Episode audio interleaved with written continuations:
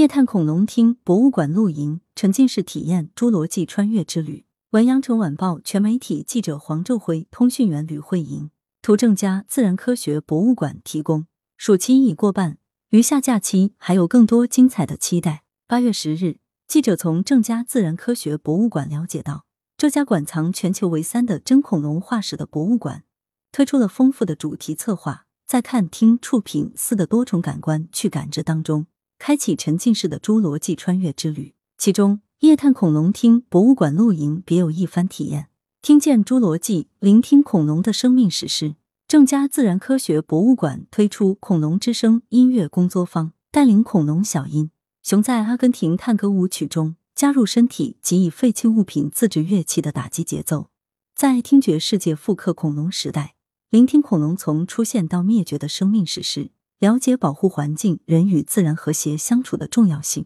此外，光临正佳广场和正佳自然科学博物馆的观众，还可偶遇准点出没的在逃恐龙带来的音乐快闪。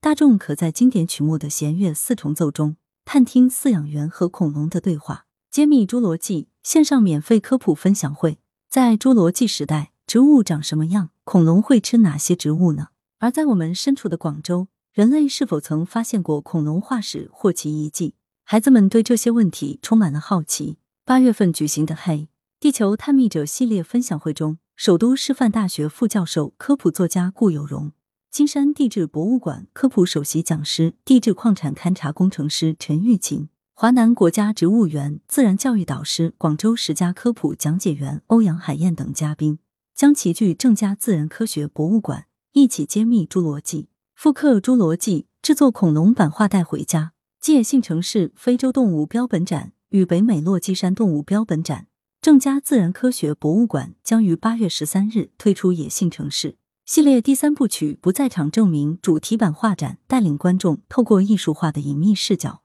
窥探动物在无人城市中的自由周末，